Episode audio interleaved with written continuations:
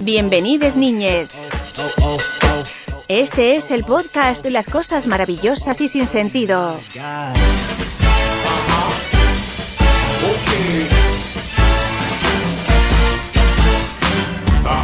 Hola, mi nombre es Paula. Y yo soy Pato.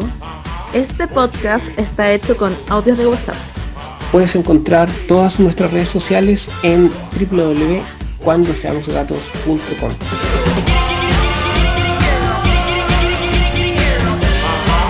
También puedes enviarnos un mensaje de audio o escrito al WhatsApp más 569 20 91 21 18.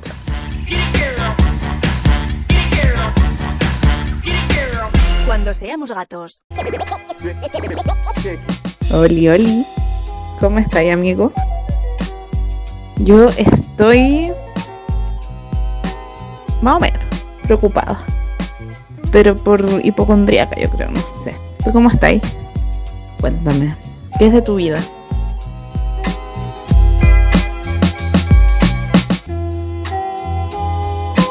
Oh, yo estoy con sueño, mucho sueño, maldición. Quería partir como.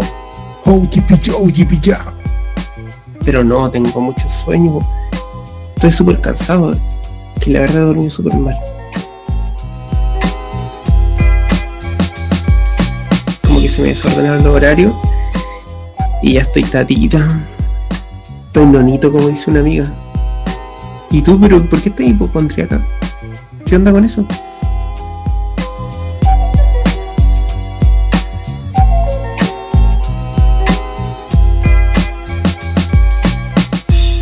Pucha, amigo, ya. Acá te vamos a dar energía. Levántate, papito. Levántate, papito. Chile se une toda la noche, 27 horas de amor, pura fusión. Renace tu mañana, faltó.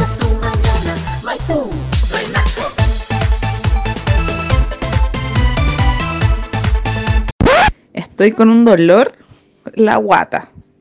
Ya de hecho vengo llegando del doctor.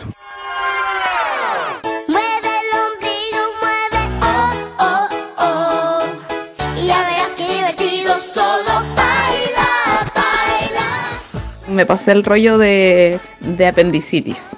Entonces fui y la doctora me dijo que probablemente no era apendicitis, pero igual me mandó a hacer una eco que tengo que hacerme mañana. Entonces yo creo que puede ser el colon, porque ahora estoy así, full, full hinchada. así que eso, pues, voy a esperar relajarme en este podcast de hoy. Eh, a ver si me baja también la guatita, porque eh, creo que estoy muy nerviosa por hartos temas. Pero espero que sea el colon.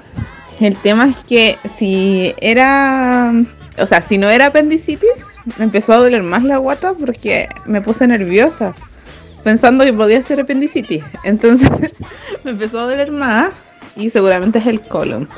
Como tú caché que el, el colon da por el sistema nervioso, em, seguramente es el colon. Tal vez es un peito, amiga. Muchos peitos, de ser así, muchos, muchos. o un gran peo. Hoy, perdón, si alguien está comiendo, perdón. ¿Sabes quién está comiendo mientras tú hablas de peos? Carlos.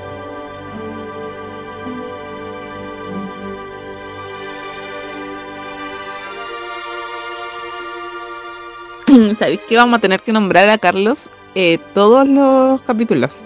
Porque si no es como de mala suerte, ¿ya? Es nuestra cábala. Carlos Anduesa, eres nuestra cábala.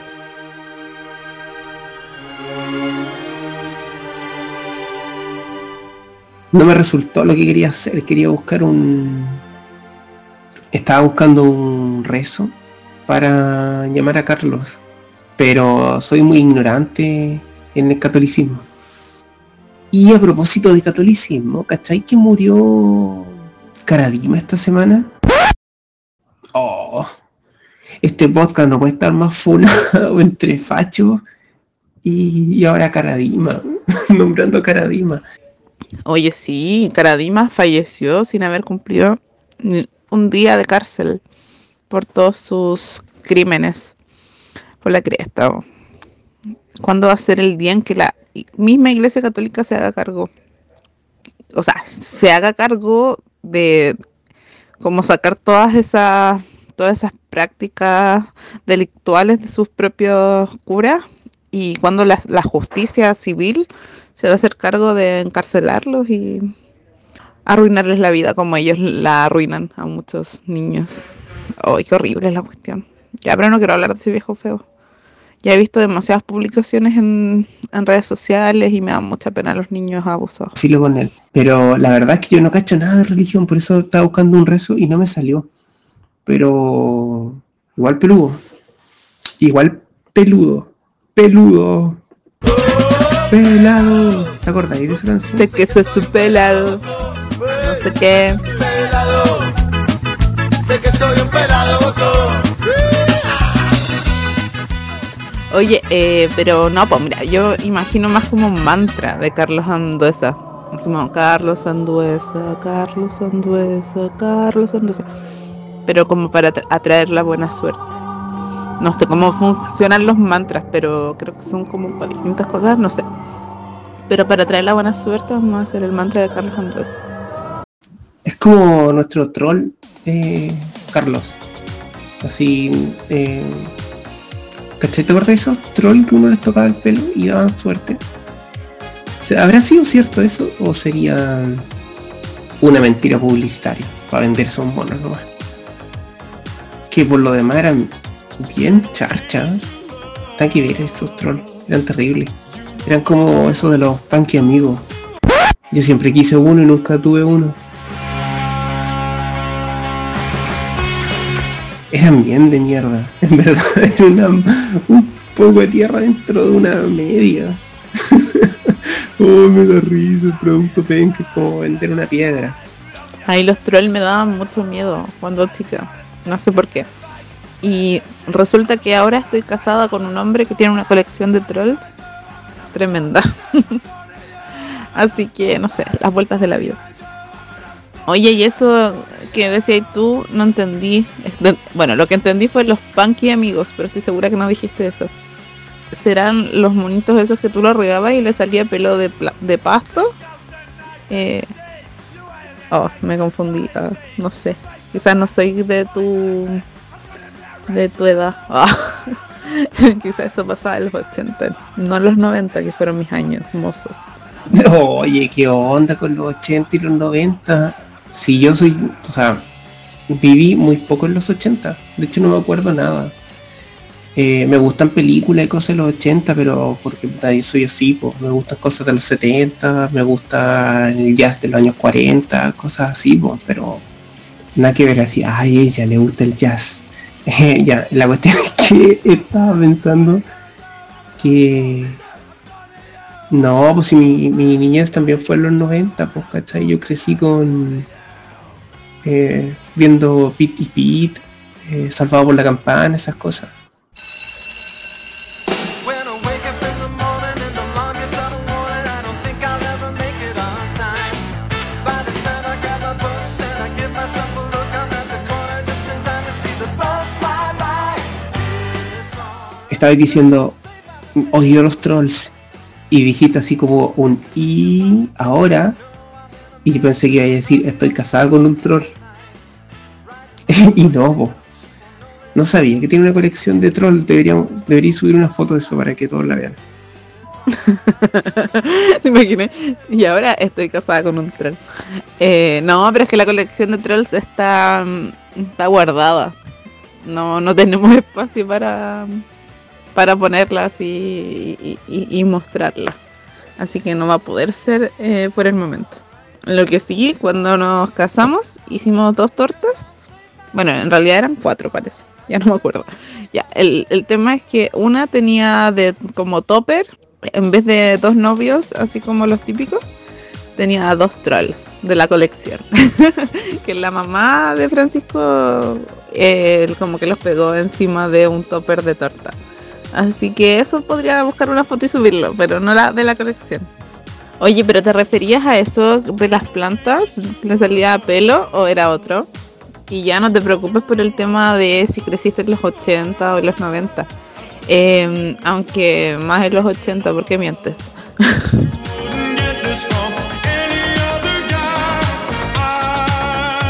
Oye, no, para nada. Si yo nací en el 84, entonces viví 6 años en los 80, como que de verdad no me acuerdo mucho. Entonces, como que mi infancia real, así como tiempo de, por ejemplo, de colegio, es los 90.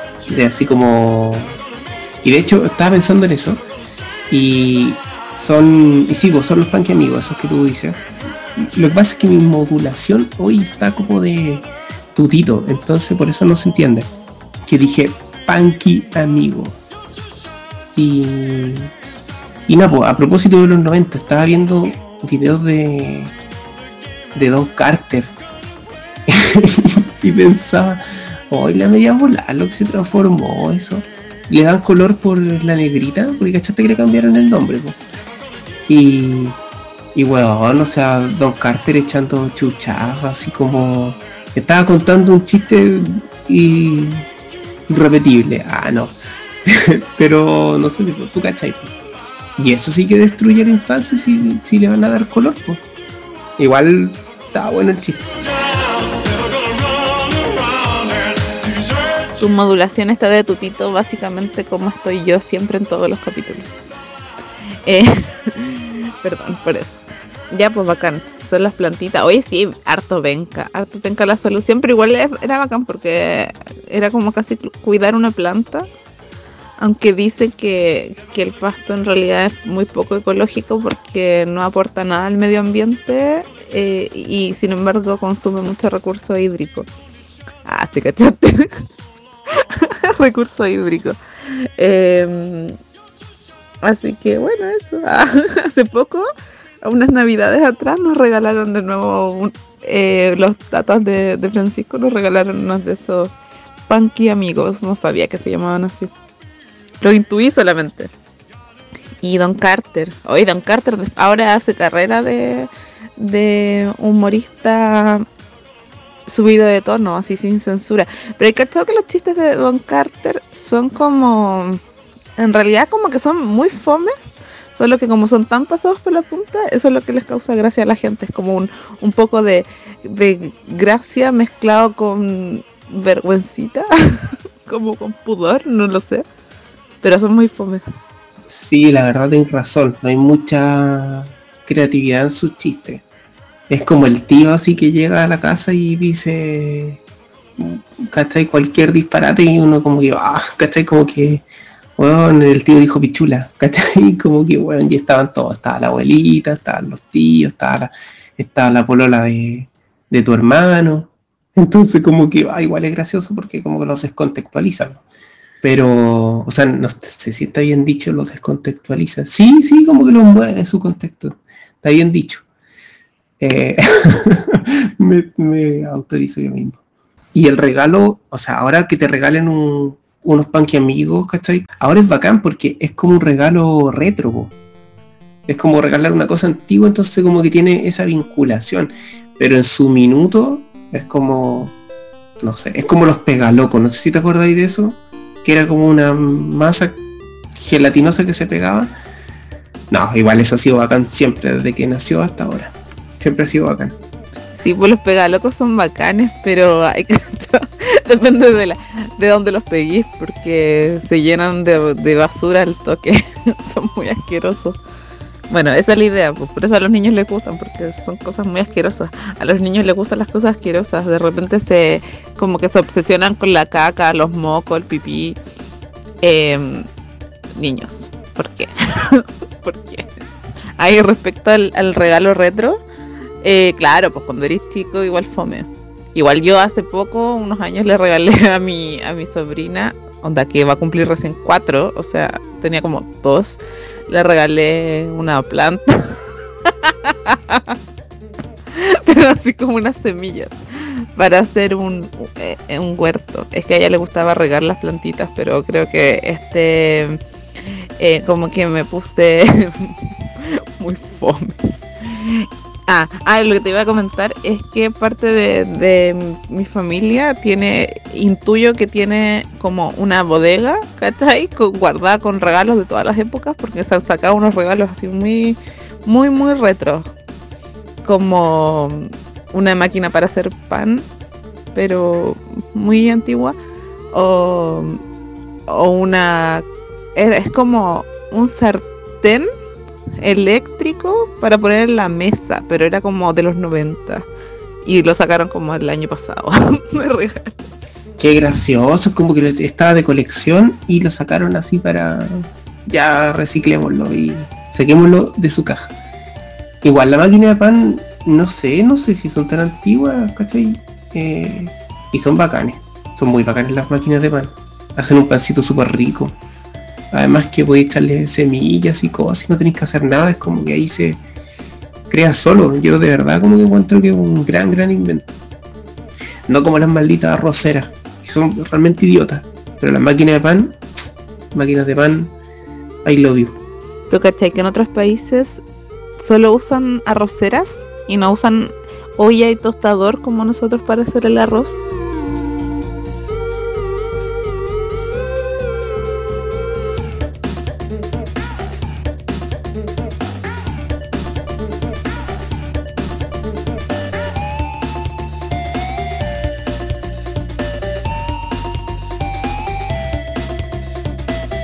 Sí, la verdad, eh, somos bien extraños. El otro día veía un video de que eh, en Latinoamérica la gente guarda las ollas en la cocina. ¿Cachai? En el horno de, en el horno de la cocina. Y los gringos no entienden esa weá. Como que es muy peligroso para ellos. Así como que, oye, se va a armar un incendio. Y nosotros como que, pero si ahí se guardan. Pero es que los gringos son los raros, yo encuentro. como que, obviamente la... A ver, para mí, el espacio del horno es como si no está siendo usado, es un gran espacio para almacenar cosas. Yo estuve mucho tiempo almacenando los platos en el horno. ya, eso es raro igual. Yo, yo, yo, yo, estaba escuchando un video de unos raperos de Antofagasta en la calle. Muy bacán. Haciendo freestyle, como que tenían un parlante y rapeaban encima. Tal vez deberíamos escucharlos, porque son muy bacanes.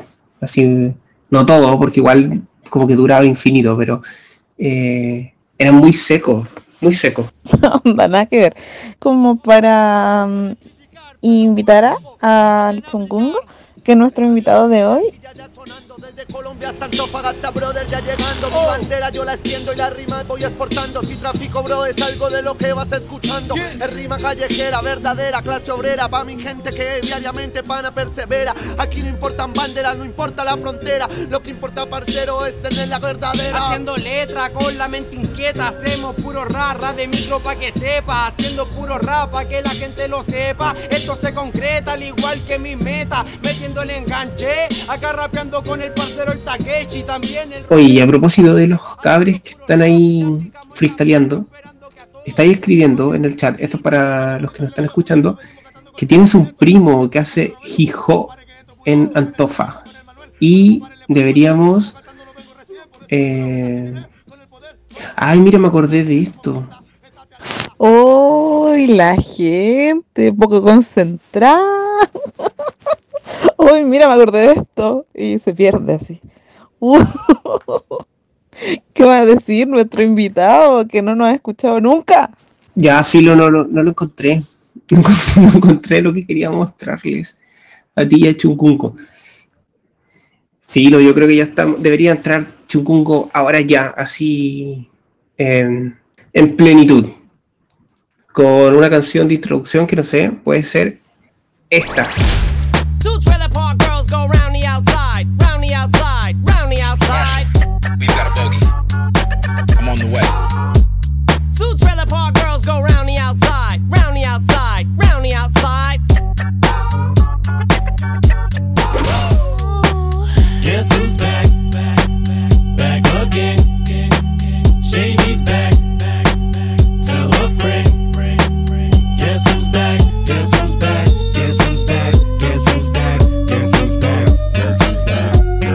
Es un amigo que nos encontramos nosotros hace muchos años ya, desde Antofagasta.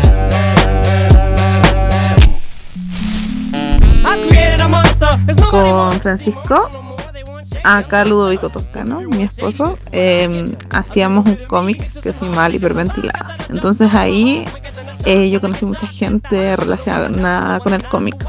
y entre ellas el Chungungo, que es un gran dibujante de Antofagasta y que aparte ahora egresó de geología. Yo la semana pasada cuando dije que iba a estar Chungungo en este programa, dije arqueología, antropología, cualquier cosa, pero era geología lo que tenía que decir.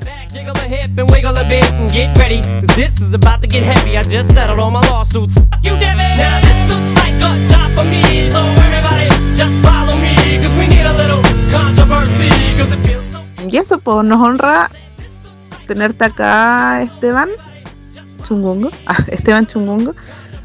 Porque mm, justo te encontramos en un momento muy álgido de tu vida, do- donde estás egresado con un 6-9 vi por ahí de geología. Y estás estrenando también un nuevo libro de cómic de unos chicos TikTokers. Em, ¿Cómo estáis? ¿Por qué no nos cuentas de eso?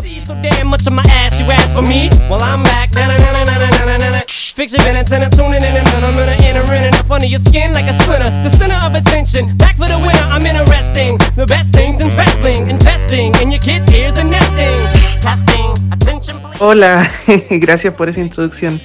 Y no te preocupes, estabas más cerca de lo que piensas y ahí vas a entender por qué. Bueno, eh, muchas gracias por esta invitación. Eh, me, alegró mucho, mucho, mucho saber que ibas a estar acá compartiendo con ustedes y, y sí, me pillaste en un momento que tengo como mucho que contar. Eh, por ejemplo, para titularme, me titulé de geología con un cómic. And Moby, you could get stomped by Obi. You 36 year old boy headed stand. You don't know me, you're too old, let go, it's over. Nobody listen to techno. now let's go. fui testarudo, como que habían profes que súper cuadrados, que ya típico como proyectos de minera, pero no.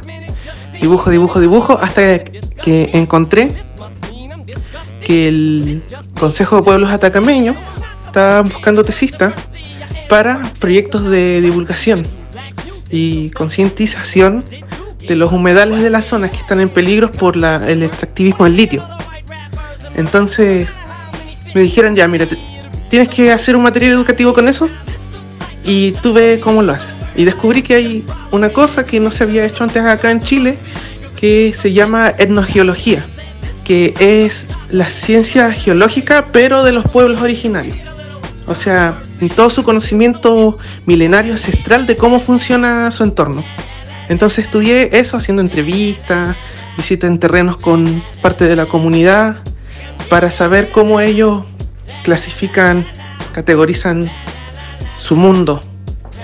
Y, me voló la cabeza. Y bueno, y eso lo transmito en un cómic divulgativo que pronto va a estar eh, disponible eh, para que ustedes los puedan leer. Y también, como bien dijiste, hace poquito terminé de ilustrar una novela de Itayo Fir, estos famosos TikTokers, eh, para Editorial Planeta, así que sí, bien ocupadito he estado.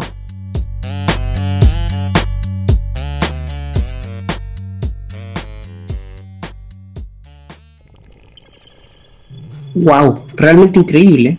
Uno piensa que la geología es como exactamente lo que dijiste, como, no sé, tesis geología, minera, no sé, ¿cachai? Y piedras. Y, y nada, yo te iba a preguntar sobre drogas, porque como que siempre está en la talla que los geólogos como que saben de, de drogas. Pero, pero qué interesante lo de la etnogeología. Igual cualquier cosa que lleve la palabra etno adelante se vuelve automáticamente muy interesante como que le sumáis todas las historias que tiene ese grupo, ¿cachai? O, el grupo que sea que vaya a involucrar. Y qué buena, igual súper súper bacán. Oye, igual, eh, ¿qué tiene que ver el dibujo con la geología? ¿Cómo, cómo llegáis a esa situación? ¿Cómo llegáis a ese encuentro?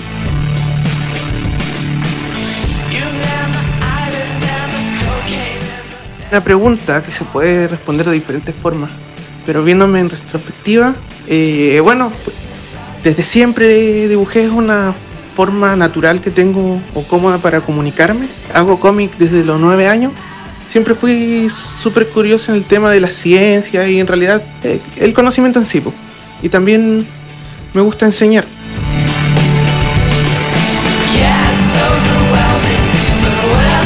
Eh, ¿cómo, cómo llegué a tomarme más en serio el dibujo? Es porque, hablando de, de, de droga, en, en los carretes de... No, en los carretes, mira, ya me confundo. en los terrenos de Geo, que uno está acampando ahí en el desierto como eh, nueve días de corrido, había X profe que, que hacía carrete todos los días, eh, los niños tomaban alcohol y esas cosas. Yo quería que me fuera bien nomás, yo no participaba mucho, la verdad. Y a eso, a ese profe, estaba el mito de que no le gustaba. Entonces, bueno, por unos malentendidos con, con él, eh, me terminé echando ese ramo.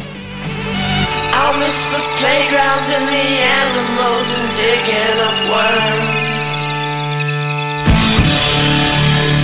Ah, ¿y por qué dije drogas? Porque eh, como él tomaba, tomaba, tomaba y al otro día estaba como nuevo, entonces rara la cosa. bueno, y, y ese año, que justo ese ramo eh, no me permitió tomar ningún ramo más, eh, tuve mucho tiempo. Se hizo la dibujona acá, fui con un portafolio, eh, con mis dibujitos. era la primera vez que se lo mostraba a gente que vivía de eso. Y, y me ayudó mucho esa experiencia. Como me dieron el feedback súper positivo, me trataron como un par y dije, bueno, que tengo, tengo pasta para esto también y desde entonces me lo he tomado más en serio.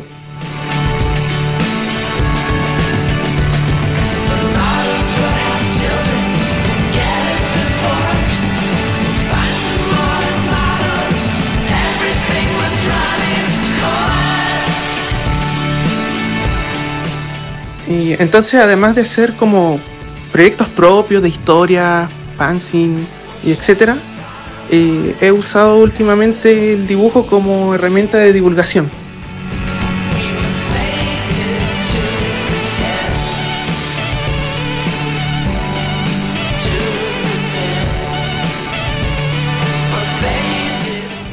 Lo encuentro súper genial y súper valiente de tu parte como luchar eh, en esta área tan... en el área académica que es como tan... Miran como tan peyori- peyorativamente el arte. De hecho, dentro de las mismas carreras de arte se mira peyorativamente el dibujo. Eh, eso lo sé por, por Francisco. Otro valiente de tu parte, luchar hasta el final para poder hacer tu tesis eh, en forma de cómic divulgativo. Lo encuentro mucho más útil también como para la sociedad completa. Eh, para poder entender, sobre todo ahora de los pueblos originarios, lo encuentro genial. Así que te felicito.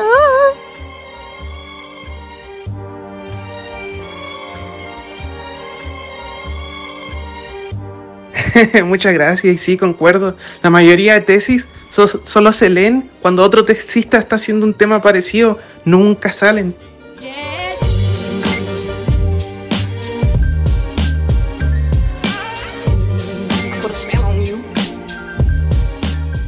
Y bueno, por lo menos esta, el cómic abre una ventanita.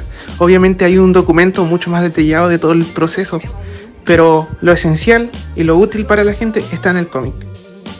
Oye, a propósito, contarles a todos que la Dibujona es una feria de dibujo cómic que se hace en Antofagasta. Bueno, ahora con la pandemia supongo que están detenidos, pero espero que sigan haciéndola, porque es una gran instancia. Nosotros participamos el 2015 cuando estábamos full con la, con la hiperventilada.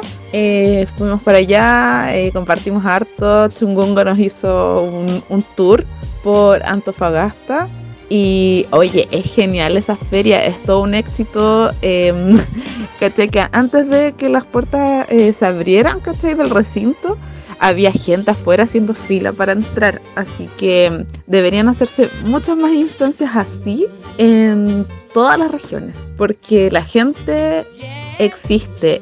O sea, me refiero, la gente que se interesa en, en estos temas existe. Eh, el público está. Así que hay que ponerse las pilas.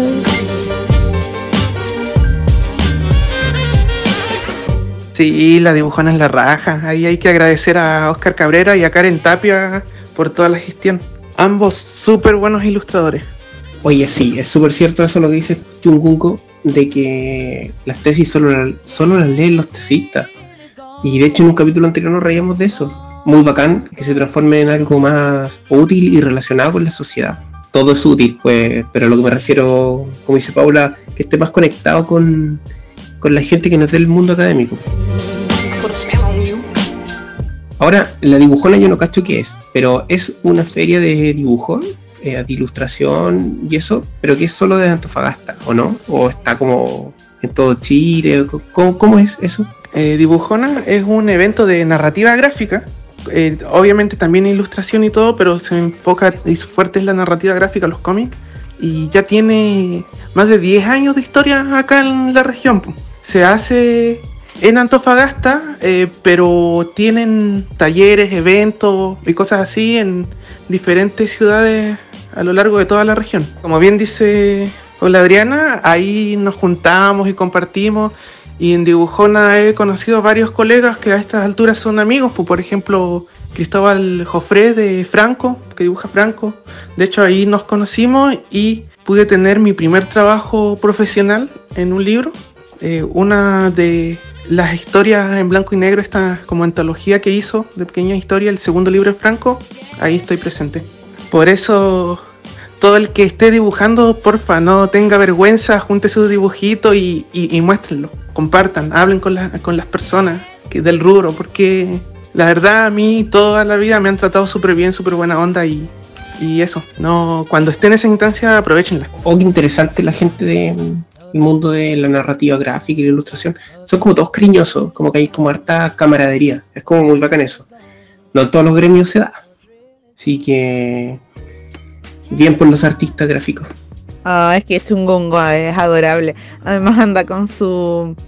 con su. ¿Cómo se dice? Como, es como un títere. Tipo así como los de 31 minutos, pero de, de Chungungo. Así que es su forma, y yo lo he cachado, que es su forma como acercarse más a la gente. eh, porque Valeria es medio tímido, Esteban. Entonces, ahí con el alter ego Chungungo, eh, se te hace más fácil la, la sociabilización. Socialización, creo que lo dije como el hoyo. Ah, ya sí había visto videos de Chunkunko y Esteban. No sé si vino Chunkunko hoy a este programa. O no sé quién es quién. ¿Quién es Chunkunko y quién es Esteban? Eso, partamos de atrás para adelante. ¿Con quién estamos hablando? ¿Eres la misma persona? sí, la Paula Adriana me pilló. Eh, sí, eso quiebra el hielo al tiro. Eh, y la verdad, me gusta decir que Esteban Castillo es la apariencia que tiene que usar Chungungo para pasar piola. Porque raro que ande por ahí un Chungungo. Pero somos lo mismo. eh. De hecho, tocando como el tema de las ciudades, eh, lo elegí porque siento que el Chungungo es bien bien antofa, como de tierra y agua. Eh, en- entonces me, me identificó y igual tuve ahí una anécdota con una de estas criaturitas y nació el personaje.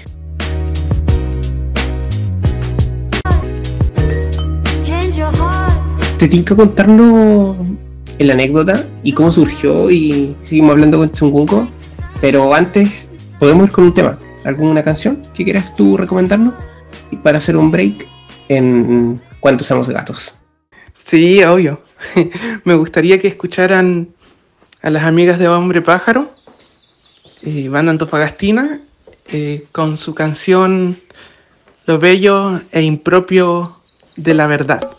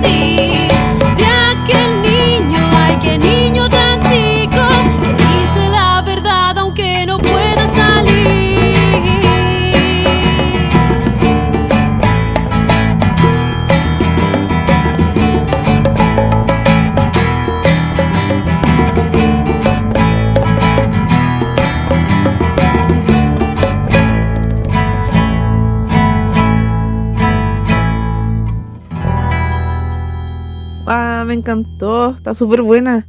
La voy a seguir al tero. Oye, eh, pero tiene, tiene una música que, que reconozco, pero soy tan mala en la cultura gringa que no, no me acuerdo de, de qué es. ¿Me ayudan? Oye, sí, me pasó lo mismo. Se parece a. No, no, no es que se parece, está inspirada en algo. Sí, me gustó mucho también, está muy buena. No sé, puede ser R.E.M. quizá, como que tiene su aire noventero.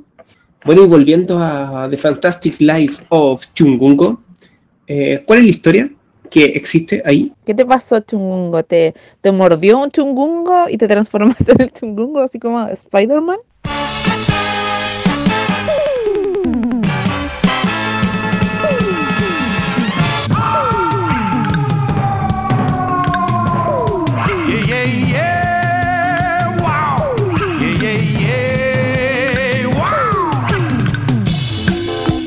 antes de contar esta anécdota, eh, invitar a que sigan a, a Laraca Dibuja en, en Instagram, que es una de las cantantes y también ilustra de Hombre Pájaro.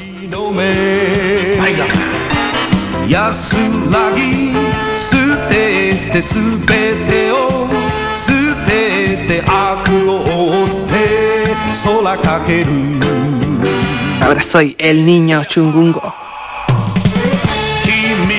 君はなぜ君はなぜ戦い続けるの No, pasa que.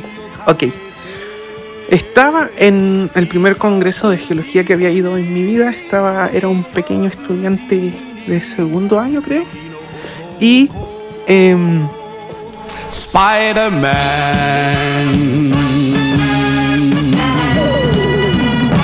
Spider-Man estaban sorteando un libro que no me gané de diversidad de Antofagasta. Y ahí veo al chungungo y yo dije, llevo como 22 años acá viviendo y, y nunca, nunca he visto esta cosa. ¿Qué, ¿Qué es esto? ¿Una nutria?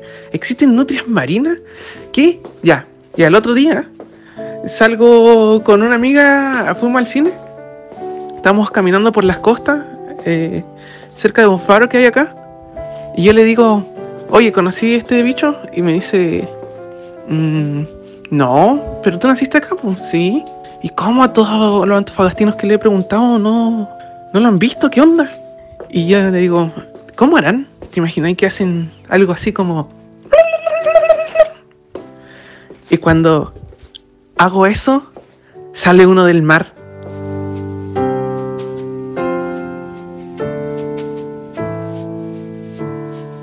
Parecía así como la sirenita cuando cuando sale así en la roquita, así. Y quedamos como ¡Oh!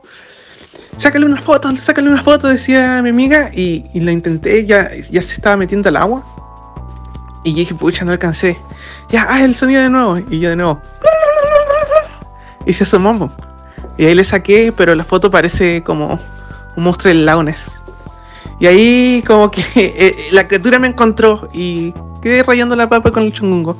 Los ocupé a, a esta criatura en, en un cómic que de un concurso para la biblioteca regional aquí y ganó el primer lugar. Así conocí a Oscar de Dibujona, Ah, y así supe que existía Dibujona, fui todo, y cuando estaba en Dibujona estaba Catalina Bu, la Sol Díaz, hartos dibujantes, y Genso. Entonces, al segundo día, después de que vieron mis dibujos, eh, llegué, yo no tenía ese nick ni nada, ni pretendía como ser el chungungo, nomás que yo usaba el chungungo en mis cómics.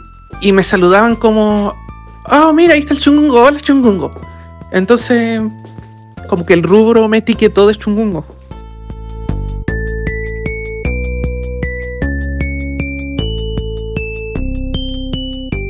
Creo que acá en la casa tenemos ese fanzine donde aparece como la historia de cómo se creó el chungungo. Lo encuentro bacán. Sobre todo que el sonido como de la caracola mágica. así, aparece así. Al llamado de la caracola aparece el chungungo.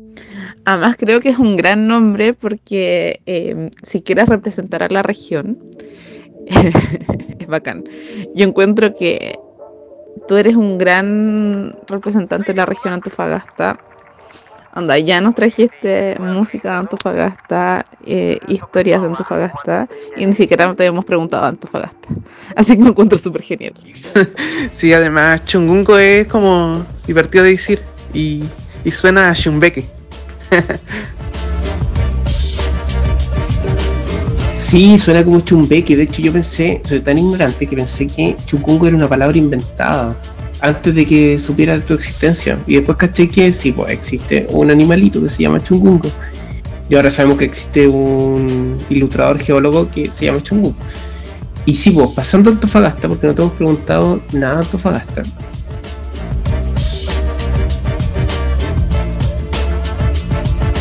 En nuestro afán de recorrer diferentes latitudes de Chile con nuestro podcast, como gatites viajeros, queremos saber de Antofagasta, que nos cuentes.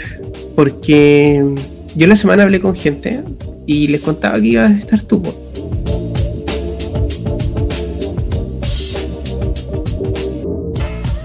Y, y surgió la conversación de que qué tan entretenido es Antofagasta, porque la gente siempre cuando habla de lugares piensa como al sur de Chile, piensa en lo verde, pero el norte igual tiene sus secretillos y, y sus palabras y su multiculturalidad.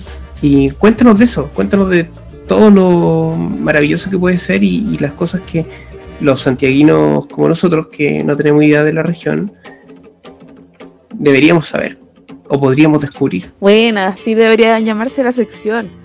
Gatitos viajeros por Chile. Miau.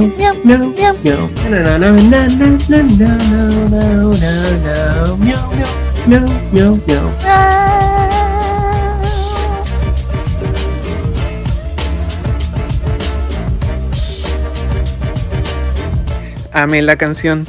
Eh, mira, ese cuestionamiento de qué gracia tiene Antofa, la verdad que no es, no es solo de Santiago o del sur. Acá también pasa el mismo fenómeno que se piensa solo en el sur y yo creo que es reflejo herencia del, de esta invasión a territorio boliviano, esta chilenización. Acá tenemos un montón de, de cultura, eh, herencia, tenemos una belleza natural única en el mundo, súper diferente al resto de las regiones también, pero que incluso las personas de aquí les cuesta ver eh, como te- tenemos heredada esa visión centralista o, o del sur, porque, bueno, como cualquier zona de Chile, de aquí para abajo para nosotros ya es sur. Y mm, la mayoría de las personas que llegaron acá eran personas de la cuarta región, entonces hay como una nostalgia de lo verde que se ha ido pasando de generación en generación. Por lo que, por ejemplo, reflejo de eso, eh, para la mayoría de gente describiría los cerros de Antofagasta como cerros pelados. Pero si uno va, por ejemplo, a, a Bolivia, donde hay parajes parecidos, no, pues son cerros de colores y de texturas, pues no son cerros pelados, no les cabe en la cabeza esa concepción de que les falta algo, no, pues son cerros completos, están bien así. Pero no, nosotros tenemos que verlos como cerros pelados.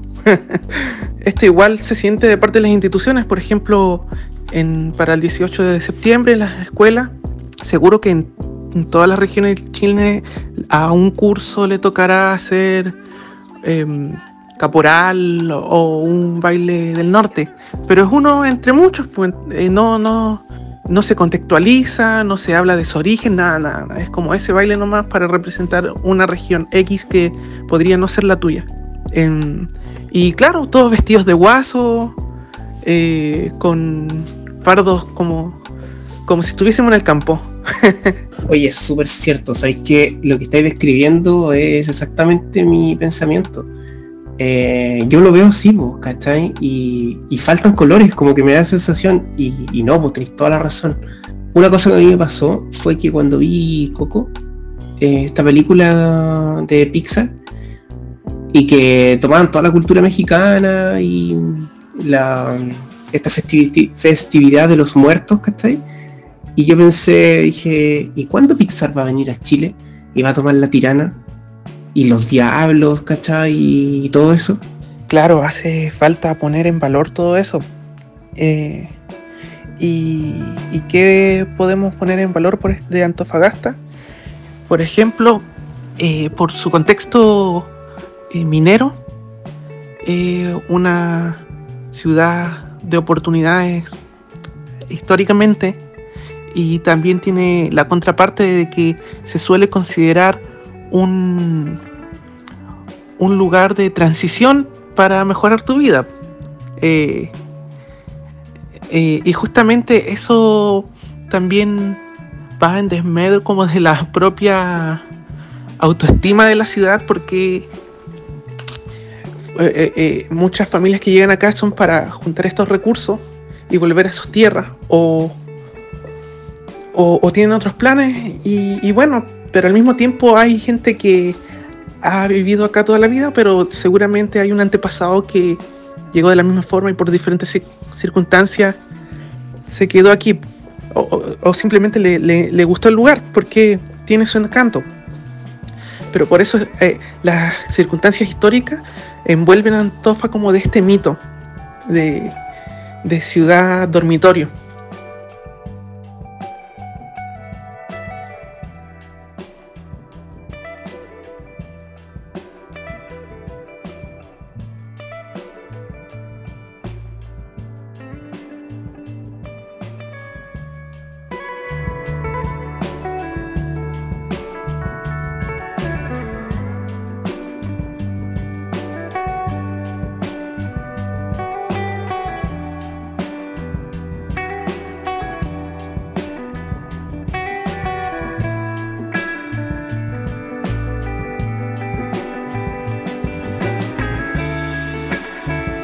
Qué interesante eso. Yo creo que a todos nos pasa de cierta forma con nosotros mismos, nuestras ciudades, nuestras familias, nuestro país, que siempre, el- como dicen, el pasto del vecino es más verde.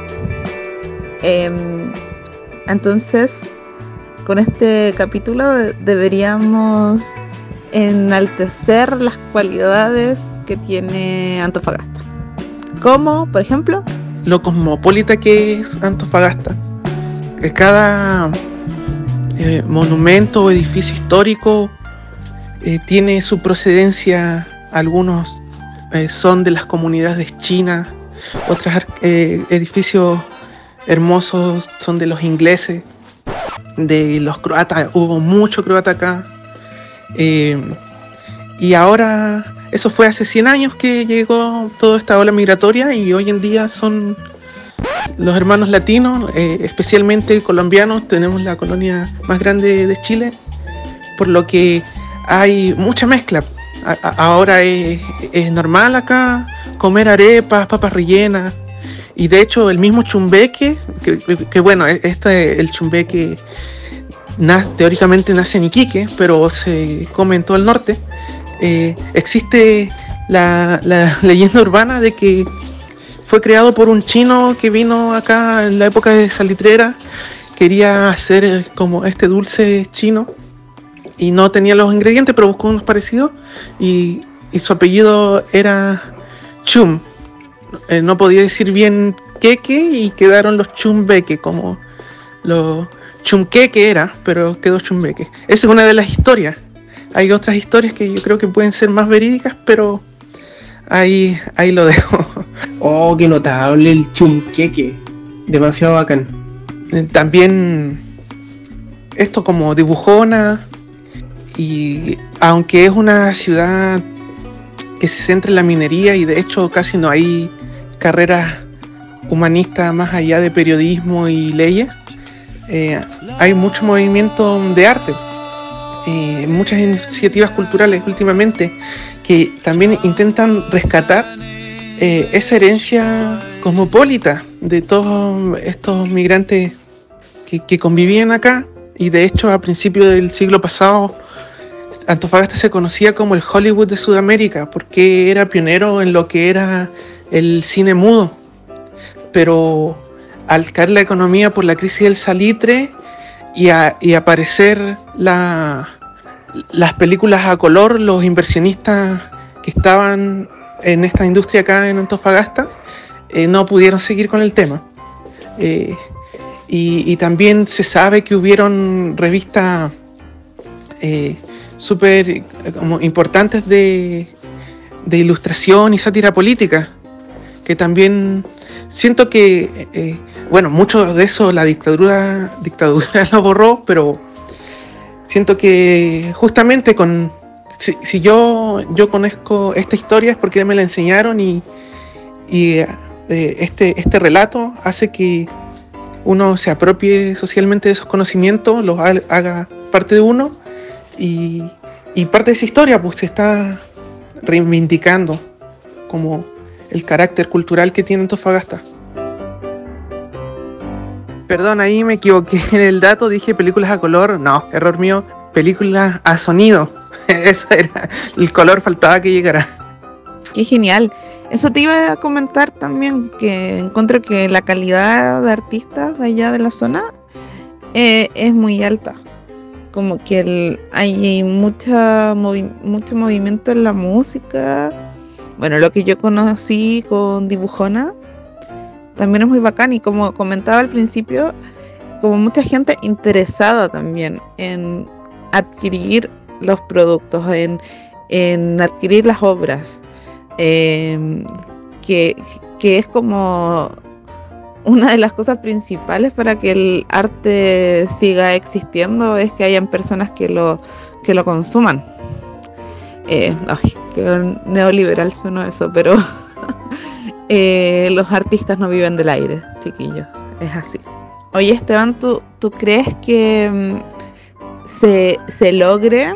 O sea, yo tengo muchas esperanzas en eso, pero ¿tú crees que se logre eh, con la nueva constitución instaurar más eh, que, que sea más regionalista el, el país y que el dinero que se produce en las regiones quede para la región? Porque tengo entendido que en Antofagasta, por el tema minero, se eh, crea mucho sustento como para el país completo.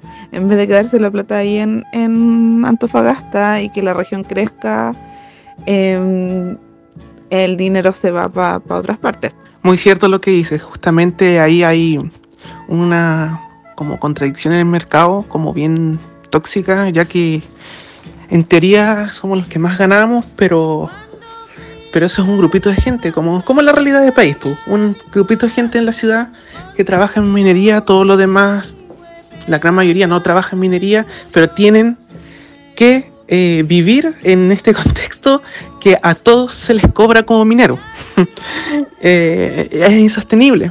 Eh, y claro, es muy difícil que la plata se reinvierta acá y no solamente eh, como por por eh, estas políticas centralistas, sino por la dinámica de las mismas personas. Por ejemplo, creo que más del 50% de trabajadores de las mineras en Antofagasta no son de Antofagasta. Entonces, aunque paguen eh, buenos sueldos acá, la plata no se gasta acá. Y, y claro, espero que la nueva constitución lo cambie y, y voté por eso. O sea, mi constituyente es Cristina Dorador, una microbióloga que tuve la fortuna de conocer mientras hacía mi tesis, eh, con mucha conciencia social, ella ha estado al lado y ha visto los efectos que tiene el extractivismo acá en la región. Y justamente ella está en la parada eh, regionalista y es una de las constituyentes que está impulsando que el trabajo de la constitución, los constituyentes, sea no solo en Santiago, sino que hagan reuniones a lo largo de todo el país, para así también poder dialogar con la propia gente. Oye, sí, es muy bacán Cristina Adorador. Como que investiga el desierto y microorganismos, cosas así. Vamos, Chile. Sashay. Ahora, lo siento, yo estoy un poco en contra de esa redistribución de, de riquezas. What the fuck? Explícate. Porque pienso en las zonas que, por ejemplo, ya, igual el norte tiene recursos mineros y genera eh, recursos económicos con eso. Y sería bacán que para ellos quedara. Pero ¿qué pasa con otras regiones más desaventajadas, como Santiago, por ejemplo? Porque ¿cuál es el principal recurso de Santiago? Los pelotudos, po.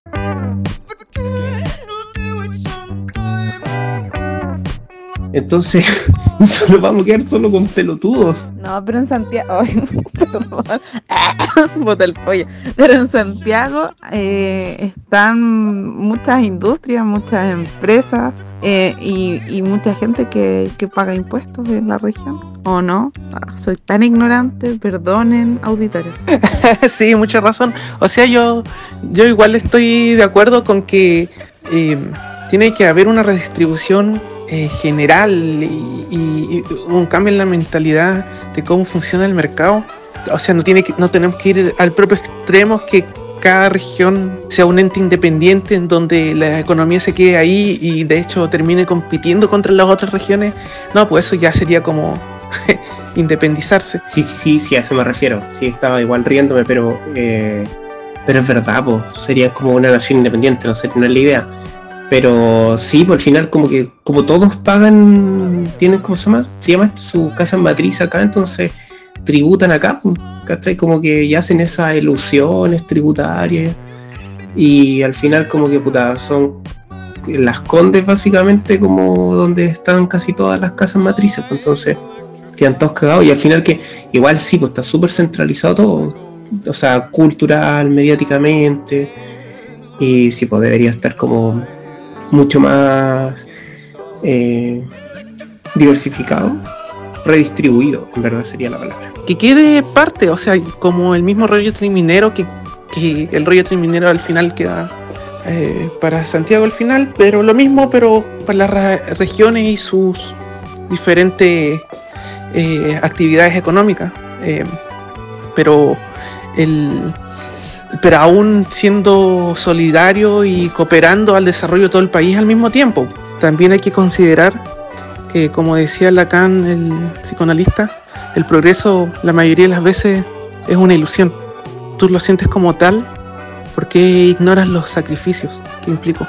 Y la minería implica mucho sacrificio de mucha gente, gente enferma, eh, ecosistemas muriéndose. Entonces yo creo que eso igual debería eh, eh, como re- retribuirse.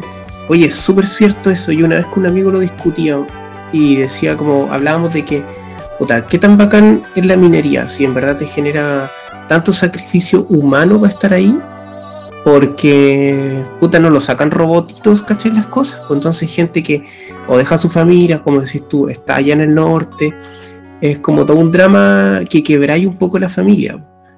Y, o que, que así que están 15 días allá, después 15 días abajo y, viven como una vida así como súper segmentada. Y sin hablar de, claro, lo, de las zonas que están destruidas, o sea, hay, hay como cerros de... No me acuerdo cómo se llama el, el- mineral este, pero como los residuos que van quedando de la extracción. Y pésimo. Si no, yo creo que igual hay que producir, pero hasta cierto punto, pues en verdad como, ¿para qué queréis tanto más, cachai? Sí, pues no nos vayamos al extremo. No, yo creo que también favorecería que la gente no se concentrara en Santiago, porque para eh, tener oportunidades, la gente viene a Santiago y vive acá y esta ciudad se está sobrepoblando. No tenemos áreas verdes, solo tenemos más y más, más, más construcciones de, de viviendas. departamentos enanísimos, gente hacinada. Eh, entonces yo creo que se podría distribuir la gente, podría ir eh, gente a vivir a otras regiones sabiendo que van a tener oportunidad de trabajo, que las cosas no van a ser tan costosas, que, que van a poder ir a universidades, van a poder eh, atenderse en centros de salud que son buenos, que tienen especialistas y no van a tener que viajar a Santiago. A eso me refiero yo. Encuentro que debería ser así, que podamos trasladarnos a otras regiones a vivir y no nos concentremos acá en Santiago. Totalmente de acuerdo. Santiago podría cooperar con pelotudos para todas las regiones. Podríamos agarrar así como pack de gente y mandarlo así ya. Estos 100.000 personas para acá. Y les vamos distribuyendo la estupidez que hay en Santiago a todo Chile. po. ¿Cómo sabéis si nos volvemos no sé, estaba pensando, eso, mira, esa es la estupidez de Santiago. Estaba pensando que nos podríamos volver todos más inteligentes distribuyendo la estupidez. Es una weá sin sentido. Creo que voy a cortar esta parte. Ya, pero Pato, que tú seas estúpido no quiere decir que los santiaguinos lo seamos todos, ¿cachai? Eh, No, también tenemos que querer nuestra, nuestra región. Queramos nuestra ciudad también. Como Chungungo y los antofagastinos tienen que querer su región también. Y valorar su cerro no pelado. Blanco, rojo y azul. Y una estrella en la cara. Vamos Chile. Somos el mejor país de Chile. Sí, pues los cerros, y eso es lo otro que tenemos acá en Antofa, súper bonito, que es que justamente los, los están desnudos para ti, tú los puedes leer si sabes leerlos acá. O sea, eh, la tierra te habla, y como geólogo, obvio, eh, sé leerla. Em, y, y eso, el desierto más árido del mundo preserva todo intacto ahí, tal cual, como si fuese una hoja dentro de, la, de las páginas de un libro. No, yo encuentro que había esperanza. Ay, sí o no. No, a mí me gusta Santiago, pero eh, si algún día hay una revolución de las regiones contra Santiago, yo al tiro voy a empezar a fingir el acento del sur, como la Tato, que hablaba y tú así burlándote de, de los pobres, de la pobre gente Castro. O no sé, voy a empezar a, a ver las historias de Chungungo de manera más asidua para imitarlo. Porque no es tanta la diferencia, pero esa sutileza yo creo que la gente que no es de Santiago no lo debe reconocer. Entonces van a decir, sí, ese bueno es de Santiago, a la horca también. Así que lo siento, voy a desertar a la primera. Norteño, ¿qué pasa con el sureño? Por ejemplo, en 10 minutos puedo llegar a una duna enorme donde es ideal para hacer sandboard. O a 30 minutos está la mano del desierto. A 40 minutos puedes ir a un pueblo fantasma que está lleno de pueblos fantasmas por todos lados que dejaron el salitre. Y, y o no sé, por 15 minutos puedo llegar a un lugar donde está lleno de fósiles el piso. Oye, sí, es bastante increíble Antofagasta. Cáchate. Chúpate esa mandarina. Qué bacán. Eh, y también podéis tener playa. Eh, yo fui a una playa que se llamaba Juan López, me parece. Que es como un pueblito muy bonito, tiene unas casas así de colores. Y es una playa muy piola, me encantó. Y el camino para allá es muy bacán. Bueno, es que sé que estaba pensando justo en ese tipo de cosas, como que en realidad son paisajes súper interesantes. Y me acordaba de esta película de James Bond que vinieron a grabar. Y no sé si fue en Antofagasta exactamente. Espero que sí, porque capaz que estoy carrileándome. Pero como que tiene mucho potencial la región, como que los paisajes. Y sí, pues el desierto más árido, como que muy bacán. Estaba buscando sobre el Hollywood de Sudamérica, como había dicho Chungungo. Y hay un documental súper bueno que está gratuito en internet. Vamos a poner el link en nuestra página en Instagram para que lo vayan a ver. Porque está muy interesante, muy interesante. Y sí, pues hay como toda una historia ahí como olvidada y que valdría la pena. O sea, igual se hizo este documental, pero como que no sé por qué todo Chile no lo sabe.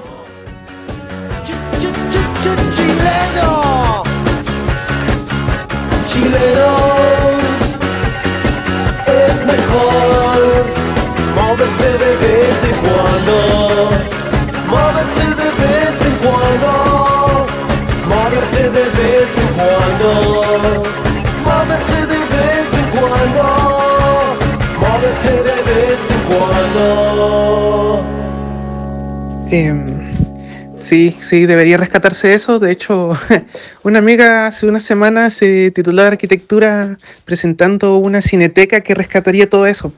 Eh, ojalá se concrete alguna vez algo así aquí. Y, y claro, como bien dijo Paula Adriana, el mar. El mar es, es brígido, o sea, eh, me impresiona lo poco que la gente habla del mar acá. Eh, igual yo siento que es eso como parte de perder las raíces, en el sentido de que en, en otras ciudades portuarias del mundo, por ejemplo, en, en- Japón y otras latitudes, el mar eh, es incluso considerada como, como la Pachamama, ¿cachai?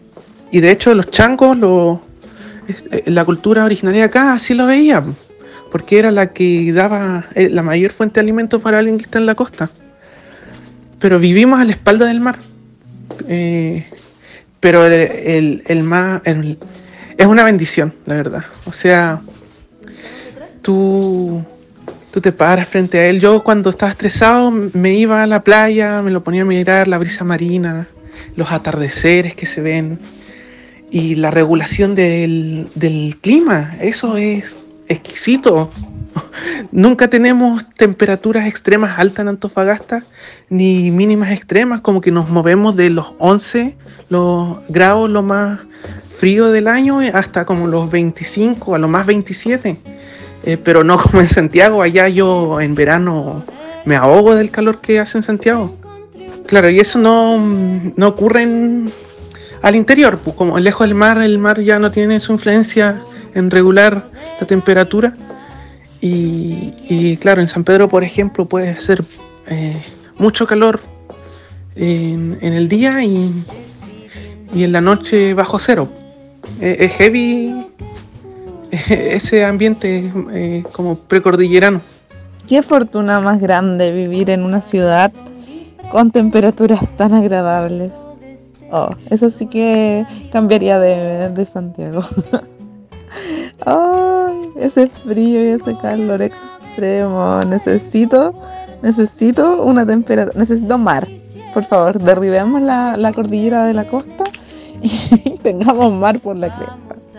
Oye, Esteban Chungongo, para pasar un, un tema un poquito más liviano, un tema insigne de nuestra sección Gatitos Viajeros. Quería hablar sobre las palabras distintas que se dicen allá en tu región respecto al resto del país.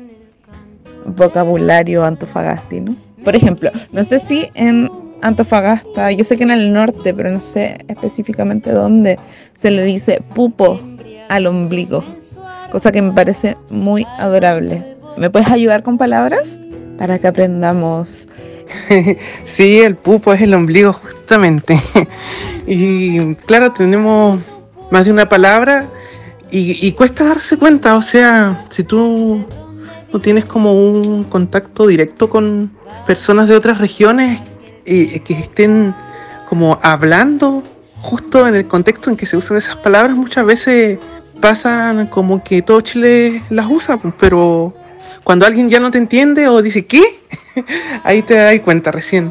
Y de las que yo me he dado cuenta hasta ahora, por ejemplo, son eh, liebre, le decimos a la micro, eh, huella, le decimos al, al camino donde pasan los autos, cualquier camino. A ver, ¿qué más? Em, andar a Tota y, o andar a Lapa. No sé si. Creo que una vez alguien no me entendió cuando le dije. Que es como llevarlo en la espalda a alguien. También le decimos palo poste a. a los palos postes. a las luminarias. A, e- donde se- se iluminan las calles. A una ola bien grande se le dice tumbo también. Eh, ya, y cosas que aprendí que eran solo aquí en el colegio cuando teníamos un compañero de otra región. em, el Tipex, le decimos aquí, es el corrector. Y mm, la lapicera es el lápiz pasta, esta es la- el lápiz con tinta. También le decimos Pan batido a la marraqueta. Se le puede decir de las dos formas, obvio. Guau, también le dicen pan batido a la marraqueta igual que en Valpo. Oh, ahí hay una coincidencia de ciudades que están bastante alejadas. Sí, po, a Lapa, yo lo digo, andar a Lapa, o al- hay gente que le dice andar a caballito, ¿o no? Eh, pero a Lapa, así lo conocí yo, y claro, don- a Tote, andar a Tote. Qué raro. Pero de todo lo que dijiste, lo que me pareció más extraño fue la huella.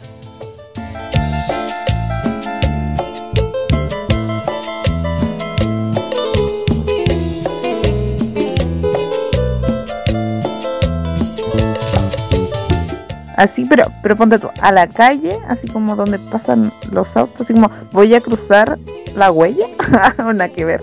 Como que me suena muy descontextualizado. Creo que lo estoy usando súper mal. Se dice andar a tota, eh, femenino, tota. Claro, sí, la huella es la calle, sinónimo de calle, y tiene todo el sentido del desierto. Porque, mira, de hecho, haciendo investigaciones geológicas, te puedes encontrar en el desierto rastros, huellas, como, como pisadas de burros de hace 100 años. Y, se ven las ruedas, como las pisadas del burro, las huellas del burro, y las, las ruedas alrededor de la carreta que tiraban. También eh, caminos del Inca que cruzan el desierto y en la misma zona puedes encontrar los, los rastros, eh, este trazo que dejan los camiones mineros, o- las camionetas rojas que, usan en las mineras. Entonces, que, todo eso son huellas. Entonces, seguramente en el pasado, eh, como, oiga, ¿cómo llego a, a Tocopilla? Ah, siga la huella de tal cosa. Y así quedó. O sea, que el desierto es tan seco que ni huellas con 500 años se borran.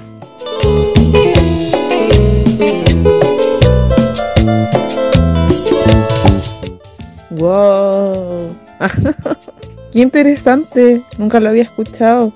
Oh, ya, la próxima vez que vaya a Antofagasta voy a estar así súper atenta. O voy a preguntar por la huella.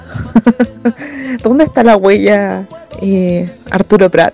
Seguro que hay una calle Arturo Prat, porque en todo Chile hay una calle Arturo Prat. Ah, ah, ah, ah, cuidado, cuidado, cuidado. El, el contexto de calle es la calle pavimentada. Eh, no es como en calle de tal nombre. Eh, ahí decimos calle, pero por ejemplo está la acera como donde caminan los peatones y al ladito donde pasan los autos es la huella. Entonces, no sé, pues los autos andan en la huella y los peatones no en la huella. Oye, pero ibas a decir algo eh, respecto a palabras que se saltan en Santiago. Eh, no, es que no es una palabra, es como un concepto, un entendimiento que los santiaguinos no concuerdan con gente de aquí y a, algunos lugares del sur. Y es el completo. ¿Qué es el completo? Y creo que una vez lo discutimos contigo y con Ludovico. El de ustedes tiene esta salsa verde, eh, el completo así clásico, pero acá en Antofagasta, si tú pides un completo así a secas, te dan, en vez de esa salsa, es chocrut. Y una vez estaba con Cotisca, una ilustradora de Talca, y me dijo que es lo mismo en Talca. Eh, que en Santiago eh, es diferente, pero no sé por qué lugares del sur y en el norte de Santiago tenemos otro concepto de- del clásico completo. El que no cambia en ningún lado es el completo italiano. Ese, ese, todos estamos de acuerdo. Pero ojo, que tengamos el mismo concepto con Talca no significa que en Antofagasta los completos sean mojados. No, no. De hecho, son súper ricos. Oh, conflicto entre regiones aquí, atacando a los completos de Talca. No, no, mojado o, o- o seco, yo creo que refleja nomás los climas de cada zona y está bien, por lo menos ahí hay hermandad en, en lo que son por dentro, que tiene chocrut. Hoy el otro día fui a, a comer un completo mojado para probar, pero acá en Santiago, así que mm, no me convence si es el completo real. Voy a tener que ir a Talca a probar de real completo mojado. Bueno, pero eso lo dejaremos para un capítulo donde hablemos con alguien de Talca. Así que si tú, auditor, me estás escuchando ah, en estos momentos desde Talca, te hago el llamado a ti, ¿sí? A ti, en el que está escuchando. Eh, mándanos un mensaje si quieres participar en este podcast y hablarnos de tu ciudad. Eh, y decirnos las maravillas del completo mojado, ¿por qué no? Igual no sé, yo entiendo que el completo es como tomate, chucrut y americana. Como que ese es el completo para mí acá en Santiago. Ah, bueno, ahí está el tema. Eh, acá, y según los contactos que tengo en Talca, es el completo tradicional. Es como el italiano, o sea, tiene tomate, palta, mayo y chucrut. Y el italiano es sin chucrut. Esa es la única diferencia que tienen los dos acá en Antofa. Ahora, dentro de los mismos antofagastinos, hay conflicto igual porque, por ejemplo, hay gente que consume más eh, cosas de mall. Y está el, el doggies. Y el doggies, obvio, viene con el estándar de Santiago. Como entonces ahí pides un completo y es el que tú dices. Pero yo en las casas, así como eh, en las familias, en- en- en un contexto no, no de empresa, eh, siempre ha sido que el completo es lo mismo que el italiano, pero eh, con chocrut. Entonces, con Talca no es que estemos de acuerdo con el chocrut, estamos de acuerdo con la palta, ahí está el tema.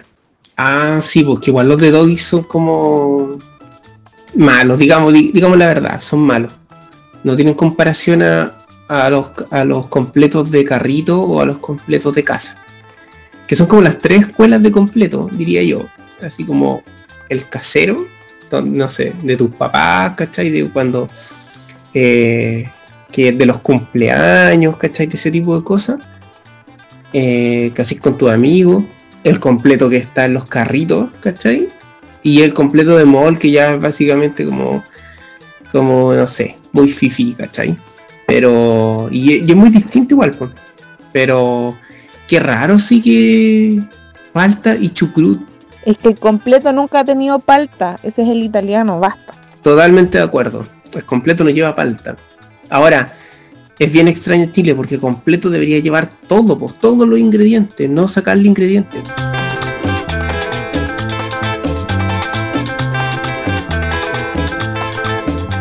Pero no, acá a nuestra forma tiene palta, la palta es rica, a quien no le gusta, ustedes se lo pierden.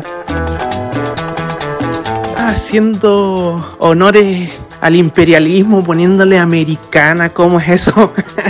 Muy hot dog su completo.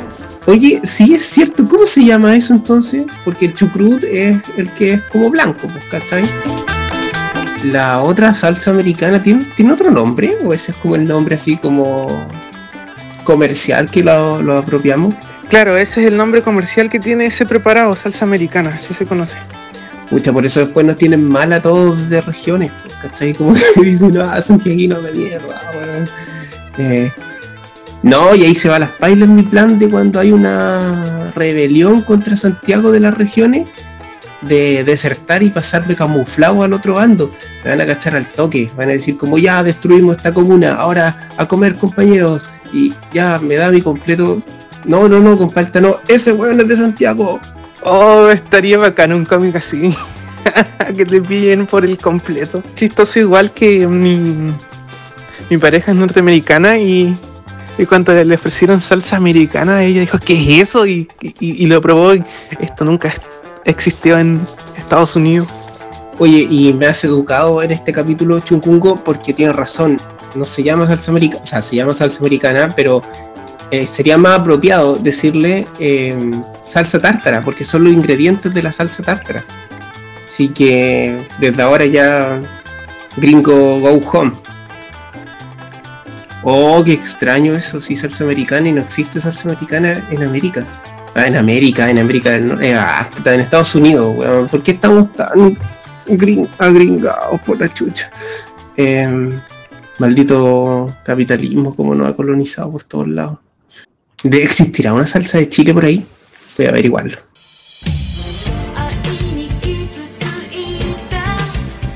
Eso también es interesante desde el punto de vista extranjero. Eh, por ejemplo, las personas europeas eh, o, estadounidenses que eh, le he hecho como tour en la ciudad y, o también no, no tan lejos, también argentinos, mexicanos, le- les encanta Antofa.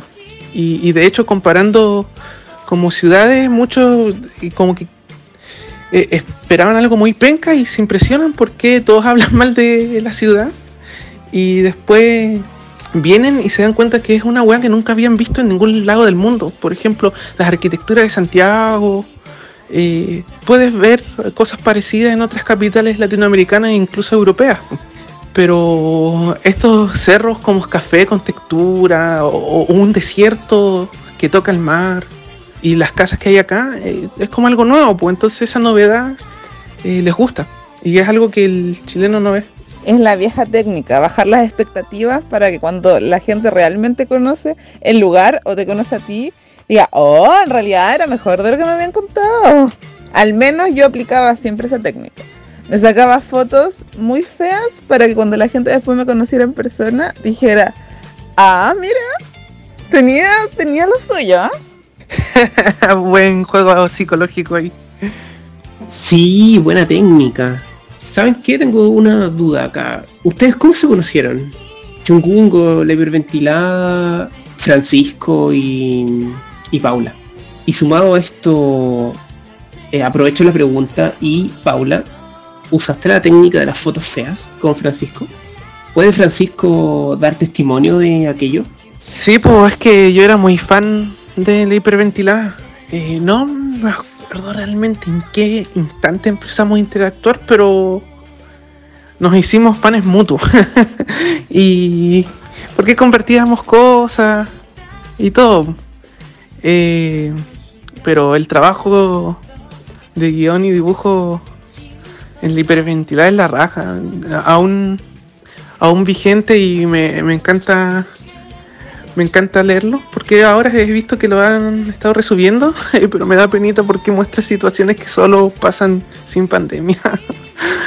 Eh, y nada, pues eh, después eh, nos encontramos y de hecho también me han brindado su hogar un par de veces cuando he ido a Santiago y, y han sido también los mejores guías.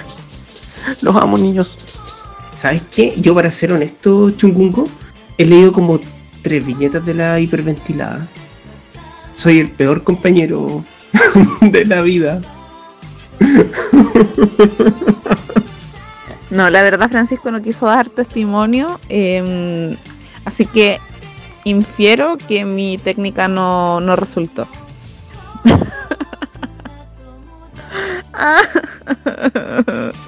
o resultó, porque estamos juntos hace muchos años. No lo sé. Quizás fue mi encanto personal. Pero ya, volvamos a hablar de otra cosa porque.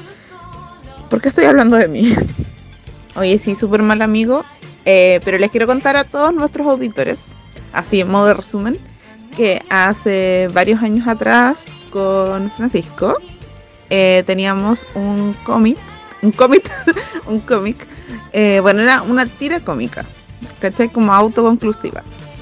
Entonces eh, yo escribía esa tira cómica y Francisco la dibujaba. Bueno, Ludovico Toscano, porque ese es su nombre artístico. Así que Ludovico Toscano para estos efectos.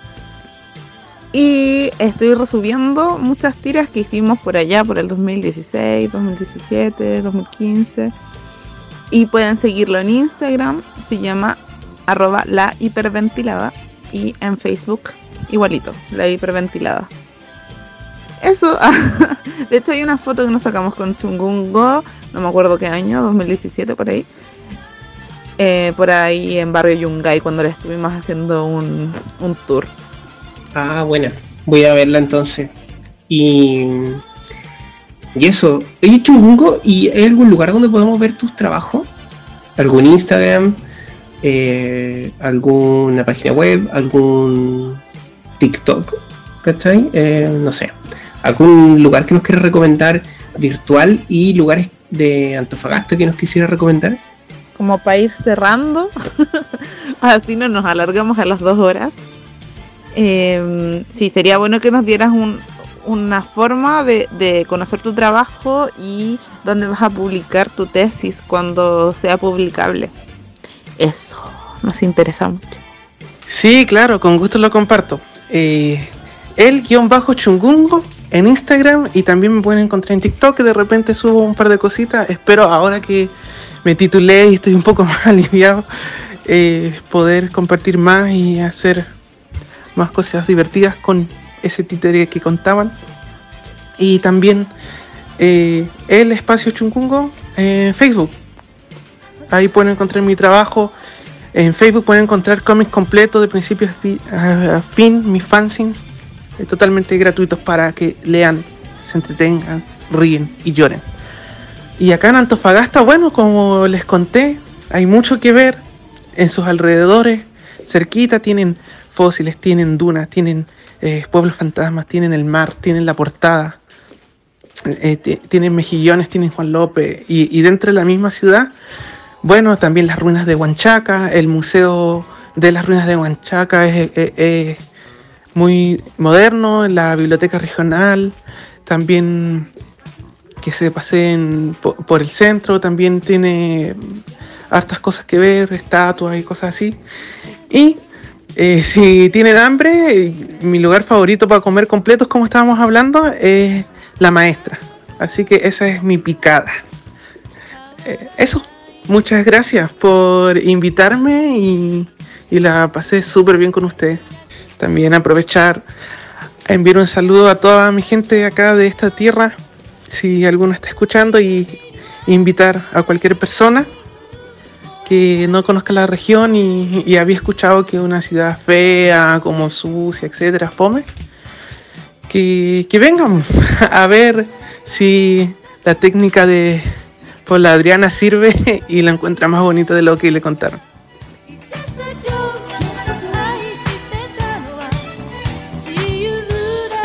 Buena, eh, me parece bacán la picada del completo. Ah, de, todo lo que dijiste, me parece bacán el lugar para comer. Weón de mierda que soy yo. Eh, no, pero bacán. Eh, igual lo las, las playas me tinca mucho, suena como muy interesante. Bueno, es que entre el relato de los dos suena muy atractivo. Y sí, nos gustó que viniera acá, más que fue súper iluminador de lo que es la región, o sea, de lo que es la zona. Fue demasiado bacán de acá, chungungo. Pero an- antes de que lo devoren, despedirte y creo que ahí viene un chungungo gigante a llevarte. Chungungo, muchas gracias por participar de este podcast. Te invito a escucharlo también. E invito a toda la gente que está llegando a este podcast por Chungungo a escuchar los demás capítulos. Tenemos capítulos muy diversos, de muchos temas distintos. Traten de no escuchar los primeros dos capítulos porque son me.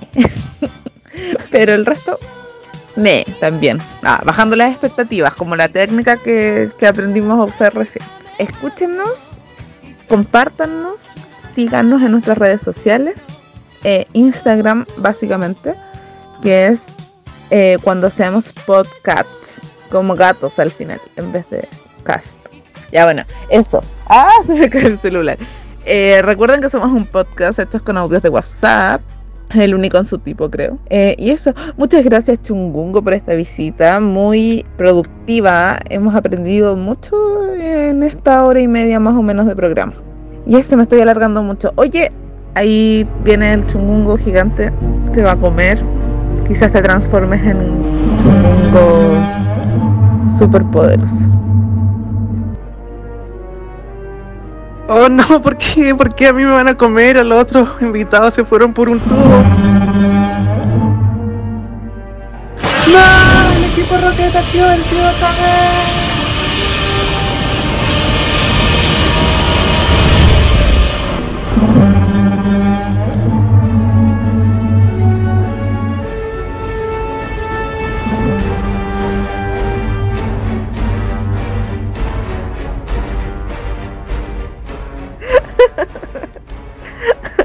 Ay, no sé por qué me río si a chungungo se lo comió un chungungo. no, perdónanos. Es que igual fue chistoso porque era un chungungo gigante.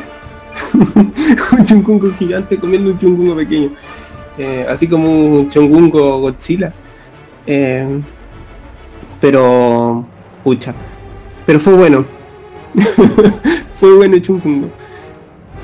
Lo bueno es que no nos comió a nosotros y podemos despedirnos. Nos escuchamos la siguiente semana, amigues. Nos vemos cuando seamos michis. Sí, así nos despedimos ahora con esta canción que se llama Falla de un antofagastino también, como Chungungo, llamado Suplicio Mad Monkey, eh, sobre el estallido social y es mi canción favorita de Suplicio Mad Monkey. Esta semana sacó nueva canción, así que también revisen su nuevo material y síganlo en sus redes sociales también. Y mándenos mensajes de audio y por todas partes. Nos encantan sus mensajes. Comenten en los podcasts. Eso, ya, chao. Falla, falla, falla, falla. Falla la educación, falla la atención, falla la gestión. Falla, falla, falla, falla. Falla la salud, falla la actitud de la juventud. Falla, falla, falla, falla, falla. Falla el sistema, el gobierno nos falla. Falla, falla, falla, falla, falla. Tú fuego que todo se queme y ya, ya, ya, ya. F, B, se nos están muriendo miles al llegar a la vejez. Y el presidente ahí lo ves calladito, sentadito arriba de sus millones. Si pagan una mierda de pensiones, no entiendo por qué se están haciendo los hueones. Quieren que el pueblo olvide y además quieren que no lo cuestionen. Pero para estar molestos nos dieron mil de razones. Y es que solamente nos han colusión. Pagamos la luz y agua, pagamos educación. Nos han vendido de todo menos una solución. Qué pena que un país entero sepa cuál ladrones son. Corrupción son, son puro money, son puro money, money. Su circo de gabinete está lleno de puros tonis. Fuck poli, poli, fuck poli, poli, polis. Su represión ha hecho revivir al Fénix. Son falla, falla, falla, falla. Falla la educación, falla la atención, falla la gestión. Falla, falla, falla, falla. Falla la salud, falla la actitud de la juventud. Falla, falla, falla, falla, falla. Falla el sistema, el gobierno nos falla. Falla, falla, falla, falla, falla. Tú prenderle fuego que todo se queme y ya, ya, ya. Perverlo, dime cómo es. Dicen que esto no es igual que en el 73. No lo es. Quieren sacarnos los ojos otra vez. Pero Chile despertó, ya se apagaron las TVPPPPs. Que quede claro, esto no izquierda ni derecha. Contra todos estamos lanzando las flechas. Odio sembraron, disfruten de la cosecha. Ustedes solitos están acortando la mecha. Para que la bomba estalle, nos tomamos las calles. No hay nadie que nos calle, no somos los mismos. Puede que cuerpos nos hallen, pero olvidan un detalle. No hay nadie que nos calle, no somos los mismos. Ya no compramos su cuento. Llegó la hora de demostrar el descontento. Por defender al pueblo nos llaman violentos. Violentos que yo no pueda vivir de mi talento. Por eso prende falla, falla, falla, falla. Falla la educación, falla la atención, falla la gestión. Falla, falla, falla, falla. Falla la salud, falla la actitud de la juventud. Falla, falla, falla, el sistema, el gobierno nos falla. Falla, falla, falla, falla, falla. Prenderle fuego que todo se queme y ya, ya, ya. Cabros dijeron que no prendió. No prendió, no prendió. Pero mira quién llegó. ¿Quién llegó?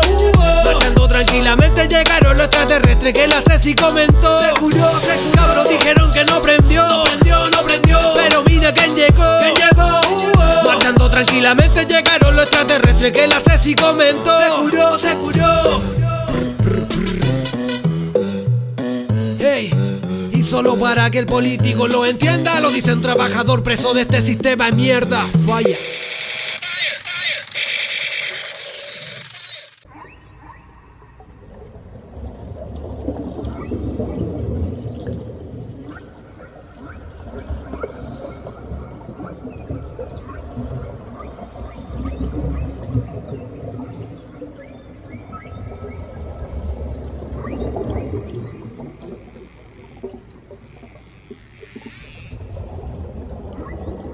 Hemos llegado hasta las profundidades del fondo del estómago del Chungunco. El fondo del estómago del Chungunco gigante es bastante distinto a lo que habíamos esperado. No tenemos idea de lo que podemos encontrar aquí. Nuestro objetivo es encontrar a Chungunco, el geólogo dibujante. No sé por qué hablo así. Parezco Pedro Engel, la idea que sonara como ya gustó. Paula se está riendo de mi voz. Paula se está riendo de mi voz. si quieres dejaré de hablar de esta manera. Hagan silencio porque parece que está durmiendo. Mira, viste, lo despertaste. Está bien, yo me estaba riendo porque era muy chistosa tu voz, pero. Pero. Me gustaba. esperaba eso. Ah, bueno, yo creo que a este punto he dicho todo y quería cerrar como eh, felicitándolos por el podcast. Está genial este formato innovador de audios de WhatsApp. Es muy cómodo y me encantaría ver una cosa así, eh, este mismo formato como debate presidencial, porque los debates que hacen eh, todos se interrumpen, se pierden las ideas y sale a flote y afloran como personalismo, eh, la gente se da o pone atención solo al carácter o característica de la personalidad de los candidatos y, y eso como despista de las ideologías que, que hay atrás. po. Sería bacán que cada cual tuviese como esto, este diálogo así, en donde uno pueda plantar la idea y nadie te interrumpa, te escuchen nomás. Y, y eso, un abrazo a, todos y, y no sé cómo me va a ir acá adentro de, de la panza del chungón gigante y no quiero saber tampoco cómo naturalmente voy a salir de aquí. Pero ahí veremos, así es la vida. Un abrazo chungongo para todos.